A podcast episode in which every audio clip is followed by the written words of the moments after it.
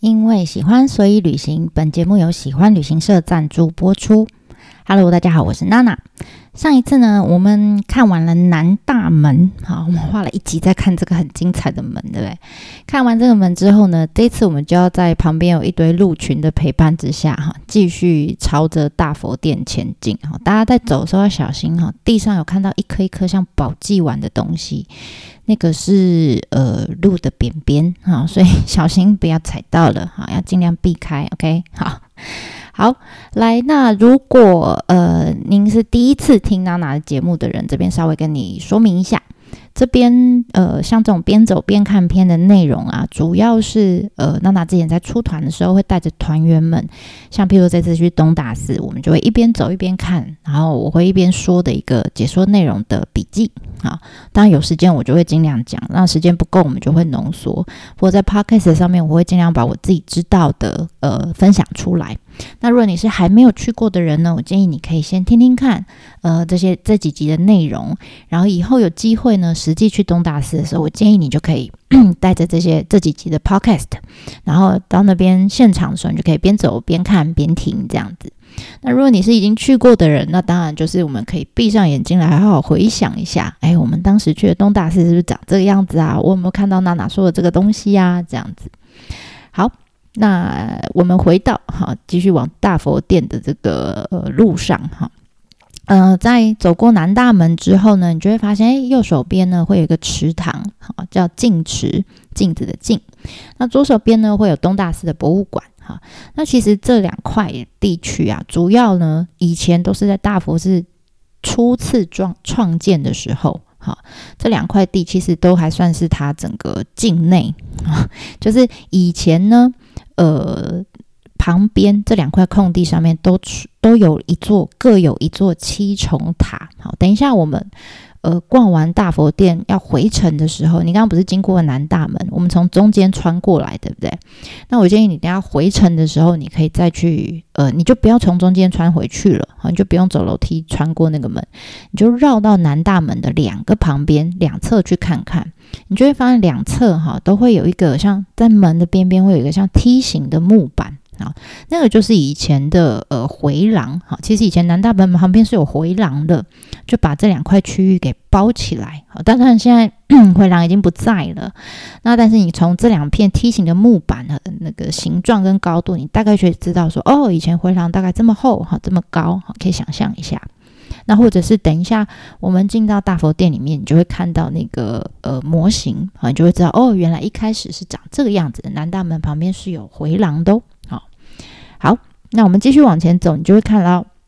好大的一个呃很大的一个建筑哈。你但很多人都以为啊，是不是大佛殿到了哈？其实还没，它只是一个门哈。这个门我们叫中门。啊，那这个中间的中哈，这个门呢，它当然呃也被毁过，然后也被重建过好几次，而且呢，它的样式不断的在变哈。像最早开始在奈良时代的呃这个佛佛寺啊，这些寺庙，其实不是只有东大寺，还有其他什么新福寺什么的，他们对于呃中门哈的重视程度会远远比。外面的那个门，外门哈，就是南大门，会比外面的门的重视程度还要高。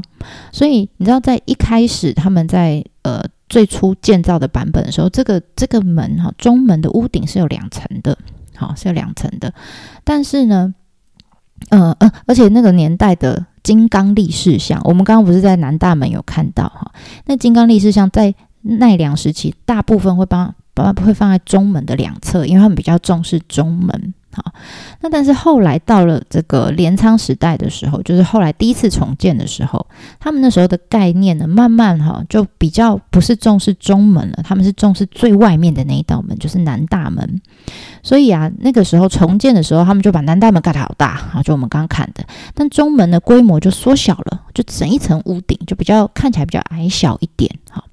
那我们现在你说不对啊，那那我现在看到的门有两个哈，有两个屋顶，两层屋顶。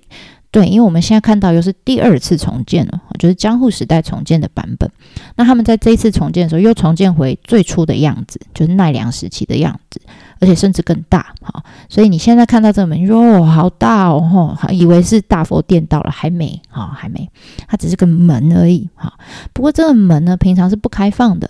什么时候会开呢？只有天皇来的时候，还有一个很特别的时间，就是除夕到元旦的时候。我们之前不是说除夕在寺庙里面都会有那个除夜钟，对不对？那这边当然也会有。好，那他们除夕夜到元旦的时候就会开放，好，让这些一般的呃民众可以来这边做新年参拜跟祈福，而且很好玩。他们不是只有中门打开哈，连里面大佛殿哈，大佛殿正中央的上面，我们平常去看起来像一面墙一样哈，但其实上面有一个窗户，哈，叫观相窗，就是可以看到大佛的头。好，那个窗户的。位置刚好就是大佛的脸的位置，所以那个窗户也会打开。那如果我们是呃过年的时候来参拜的这个一般的人的话，就可以从透过中门就可以直接好穿过大佛殿的墙，好就可以看到大佛的脸在看着你，这样哈，你也可以看到他，他也可以看到你，我觉得还蛮酷的。那但是因为我们是平常时间来参拜的话，就呃，必须要去买票啦，哈，你就要沿着这个呃中门的这个回廊往左边走，好，走到回廊的尽头呢，就是呃那个买票的窗口，好，那买完票之后呢，我们当然就进去啦，就会踩在这个回廊上面，哈，这个回廊本身也是个重要文化财，OK，好，好，那我们呃穿过这个呃售票口之后，进到大佛呃应该说东大寺里面的这个呃收费区域的时候。你可以看一下哈，我们就来到了中门的另外一面了哈。那这个时候就会有香炉嘛，大家就开始点香啊、参拜啊，大家就开始学日本人有没有？把香炉上面的烟一直往自己身上挥哈，然后来祈福这样。那如果你是赏樱季节来的话，然后在就在你那个香炉的旁边哈，有一棵好漂亮的樱花树，所以很多那个摄影师他们会从。这边哈，这个角度就是以樱花为前景，然后去拍后面是大佛殿的这个画面。哈，如果你喜欢摄影的话，这个画这个角度还不错。好，大家可以在那边稍微停留拍个照。但是记得你拍照不要挡在那边啊，因为那是一个交通要道，大家都会经过那里。OK。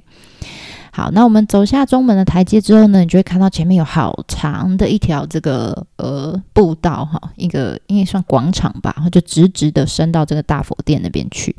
那你可以看一下你脚下哈，脚下铺的这个步道上面铺的这些石板，据说啦，这个我我我是看过一个日本的呃 blog 上面写，但我我没有证实过哈，但是我觉得也蛮有道理的哈。据说说中间呢，你会看到最中间的颜色是深灰色的石板。然后慢慢往两侧呢，是粉红色，暗暗粉红色。然后到最外面才是一般我们看到的这个米色的这个石板。然后他说这象征什么？他说最中间呢，他们那些石板是从印度进口的，啊。然后旁边往外侧扩张以后，暗红色的这一部分是从中国进口的。然后最外面哈，最往外扩面积也是最大的，就是米米白色的这一块呃石板是韩国跟日本的。那什么意思呢？意思就是说，象征着说，哦，呃，佛教是从印度传到中国，好，然后再慢慢往外扩张，传到韩国、日本这样子一个顺序。好，那但是这个说法，我没有经过验证，哈，我只是觉得也蛮有道理，有可能，好，有可能。好，那我们就沿着这个呃呃石板往前走。好，这个广场往前走，你就会看到有一堆人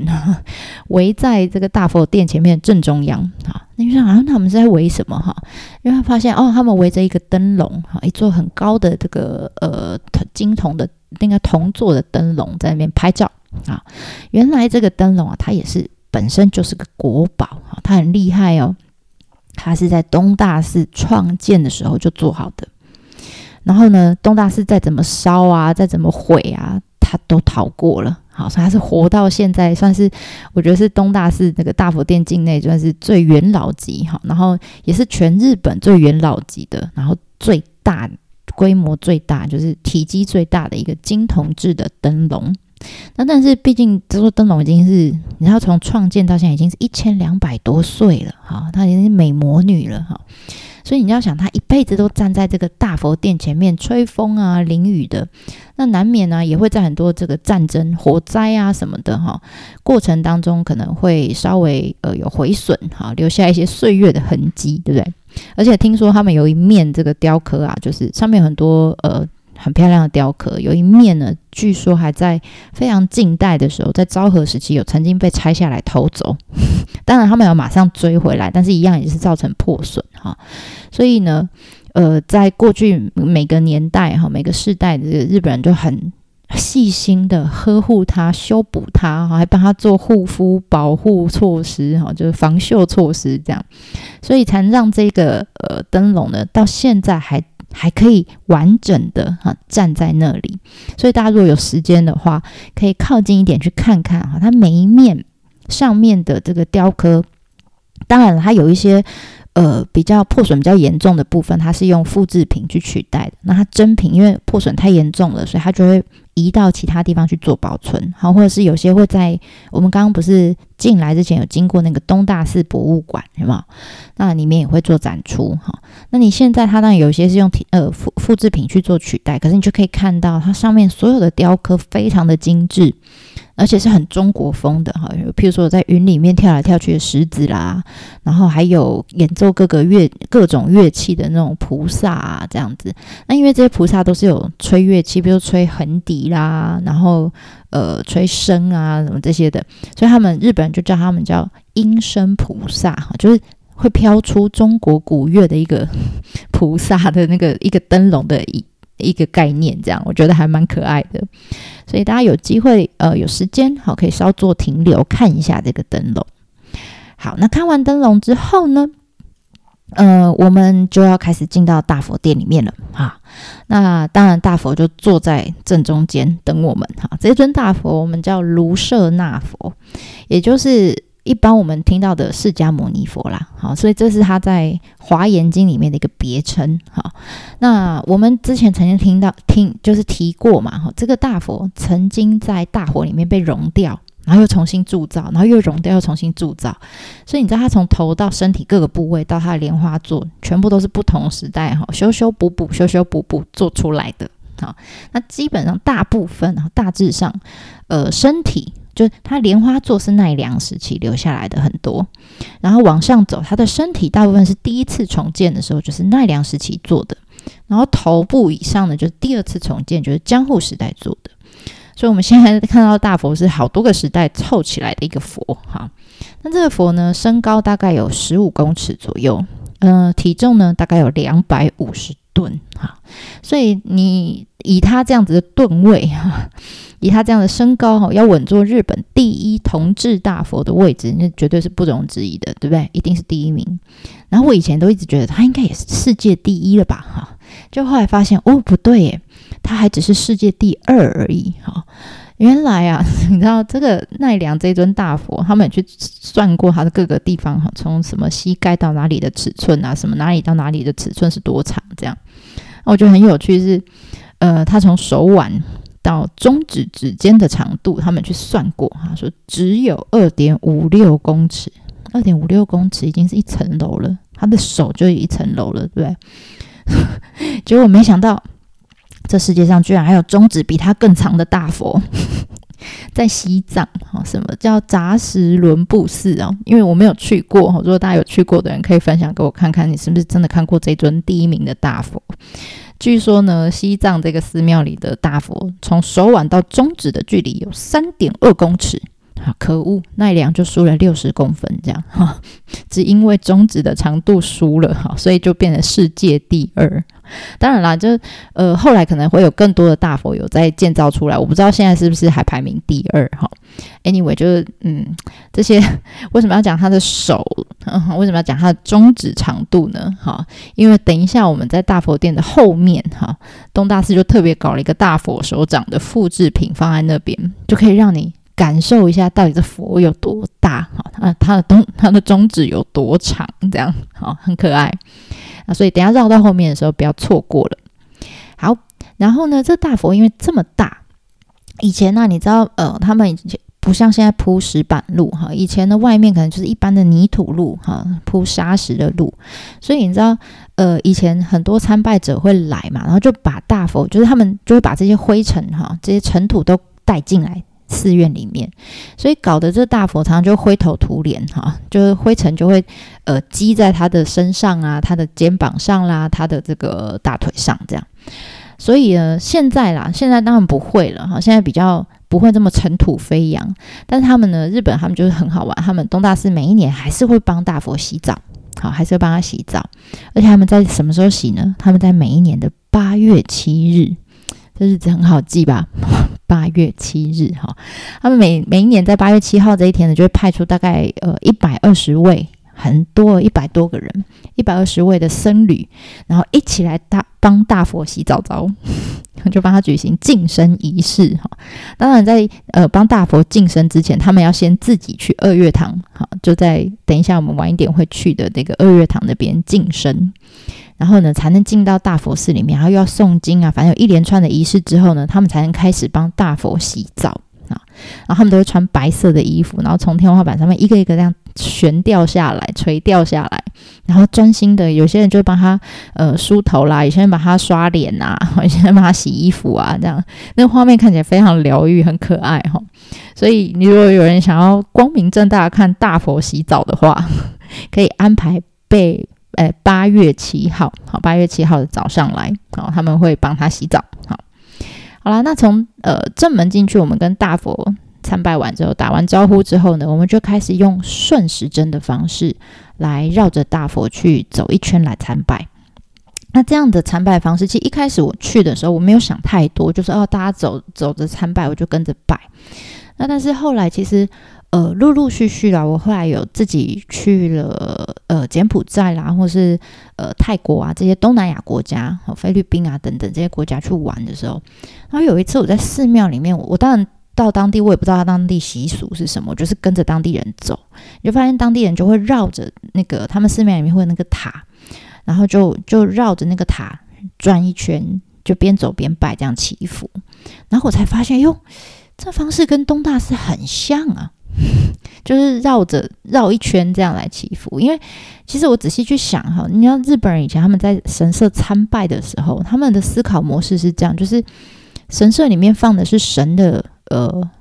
他们叫御神体，好，就是神的灵魂会附在可能一颗石头、一面镜子，附附在某一个东西上面，他就把那东西放在一个小房间里面，那大家只能远远的拜，然后门不会打开。你想你在神社里面绝对不会看到那个东西，哈，然后不能靠近，因为这是非常不敬的，你只能在那个房子哈的外面，哈，房间的外面做参拜。那当然一年。嗯，一千多年以前，日本的这些佛教跟寺院开始传到日本以后，这种有以大佛为中心或是以塔为中心这样绕行的参拜方式，其实，呃，我在想，对当时日本人来说是一个非常大的文化冲击吧，因为他们不敢相信说，我们居然会绕到佛的背面跟旁边，好，所以我觉得还蛮有趣的哈，那个时候。日本人应该也是因为看到哦，中国有这样子的参拜方式，所以才刚开，才慢慢开始去。盖出这样的寺庙，像东大寺，或者是你如果呃之后我们有机会分享到宇治平等院，宇治平等院里面那一尊也是这样，其实可以走到佛的后面去。当然现在因为他把它封起来不行，好像以前的人是可以这样走一圈的，绕佛一圈。所以那个时候就是佛教刚传进来的那那那前面可能一一百年两百年哈，呃那个时候的寺院。大概我在猜，有受到一些中国来的影响。当然，后来到镰仓时代，就是有新的佛教开始之后，日本人可能就开始慢慢融融入他们自己原本的那个神社的那些思考模式，所以他们就不太、不太又有不太有那种就是绕着佛像转一圈这样子的参拜方式，就慢慢又消失了。当然，这是我自己的推论跟猜测啦，我不知道大家觉得怎么样，或是大家有知道为什么会这样绕一圈参拜哈？如果有知道人，也欢迎跟我分享。那我们就会开始沿着 大佛，那用顺时针的方式开始做绕行。好，那首先你会看到的是在呃大佛脚下会有两片的这个莲花做的花瓣，因为莲花做花瓣其实呃很大片哈，距离你是有一段距离的。那呃。而且这些莲花座的花瓣都是真的从奈良，大部分是奈良时期留下来的，就是初创时期留下来，所以我们基本上是看不到的。所以他们在某一次国际的呃展览会上面，他们就一样。就做出了一个复制一模一样的复制品，哈，那就一两片这样，就放在前面，放在靠近一般民众比较近的地方。那那个高度呢，花瓣的高度就刚好可以让你仔细看看，哦，原来每一座呃每一片的莲花花瓣上面都有很精致的雕刻。那上面呃，我看它上面解说版了，好像说它雕的是这个《莲花经》里面出现的叫莲花莲华藏世界嘛，莲花藏世界。我我其实不太会念，我分不太清楚哈。然后他就说啊，有分上段、中段、下段啊，分别代表这个《烟烟花经》里面的一个佛教的一个世界观。但是再详细的，我其实真的不是很清楚。好，如果呃你是对《烟花经 》有研究的朋友，哈，可以跟我们分享一下。好，那看完这花瓣之后呢，大家可以再抬起头来看看，就会发现哦，旁边还有两尊哈，原来除了大佛以外，旁边还有两尊菩萨像，也很大尊哈。一边叫虚空藏菩萨像。那另外一个呢，叫如意轮观音坐像，哈，那这两尊呢也是一样，看起来金光闪闪，哈，所以大家就以为，而且他们大概有大佛的一半这么高，哈，大家直觉就会以为，哦，他们也是金属做的，也是铜做的，哈，但其实这两尊呢是木头做的。一样也是把它拼起来，然后最后在上面涂金色这样子。那但是这个已经是后来江户时期做的，然后就距离我们现在比较近的年代做了，所以大家还是可以看一下。好，这个相相较于大佛就没有就比较年轻了，哈，就没有那么老了。好，然后接下来我们就继续走，哈，绕着这个呃大佛，哈，继续走。然后你偶尔有不一定，有时候都。每天都会出来，但有时候就会出摊，很像那个迪士尼乐园的转角的地方，有时候会出现爆米花那个小餐车一样，有没有？好，那一样，我们在奈良的东大寺里面的大佛殿里面，你也会偶尔会看到一些棚子，哈，有摊位。那你知道看到摊位就知道他是来赚你钱的了，哦，不是，他是来让你做功德的，好吗？好，做什么功德呢？嗯，你只要花一千块的日币捐款。在日本叫我们叫寂静啊，寂性的寂，好，然后进前进的进。那我不知道现在涨价了没？我记得我记得是一千块，你只要花一千块日币，好，然后你就可以在一个瓦片，哈，就是东大寺的那个建筑上面用的瓦片，你就可以在一片瓦片上面呢写下一些祈福的话，然后签签名这样。然后下一次呢，在东大寺屋顶做大整修的时候，他们就会把这些新的瓦片呢换到屋顶上面去。啊，然后像呃，如果你有兴趣，你可以去我方格子上面看，我找到一张一个新闻呐，哈，当年的新闻，我觉得很可爱。他的那个新闻就是这样，他说他有一张图哈，里面就有呃两个人就拿着一个很大瓦片，然后瓦片上面就写谁谁谁的名字，这样。原来呢，这个瓦片是他们在呃东大寺他们在昭和时代大整修的时候从屋顶上摘下来的。然后摘下来之后，他们就发现很多瓦片上面都有人写名字，好，就是以前的人捐钱的嘛，好。然后呢，当然这些名字肯定都不一定会找到人的这样，但不知道那一那那个那一片瓦片他怎么找的，他就是找到了，好，找到了这片瓦片是呃某某某，譬如说是谁呃什么蔡英文好了，好，譬如说上面写蔡英文这样，结果他们就找到了蔡英文的后代，好，那个后代就。跑来领取那个瓦片，因为那蔡英文已经过世了，这样啊不对不起，我现在是比喻好吗？哈，然后 他就说那个人就拿着瓦片说：“这是我阿妈哈，在我阿妈蔡英文在明治时期的时候捐钱的瓦片 哦。”然后东大寺就要还给他们，我觉得超酷的。好，所以你如果现在去签名，以后你的孙子可能就会上新闻，这样好吗？做一下功德，OK？好，一千块。好啦，那我们做完功德以后就继续绕，好，继续绕，你就会看到哦，大佛的呃已经是大佛的背面了，你就会看到各式各样的东西啊，譬如说你会看到呃两尊一样也是佛像木造的佛像，我们叫广目天跟多闻天，其实就是千我们讲的千里眼跟顺风耳啦，好站在两侧。那中间呢，就会有各个时代，就是不同版本的东大寺模型，好像我们刚刚有讲那个七重塔，哈，初最初的版本有七重塔等等，你就可以看一下，好这个模型。然后还有呃，我们刚刚讲的很大的那个中指很长的佛掌，对不对？好，那个模型也在后面。反正有很多东西在后面，你可以慢慢看。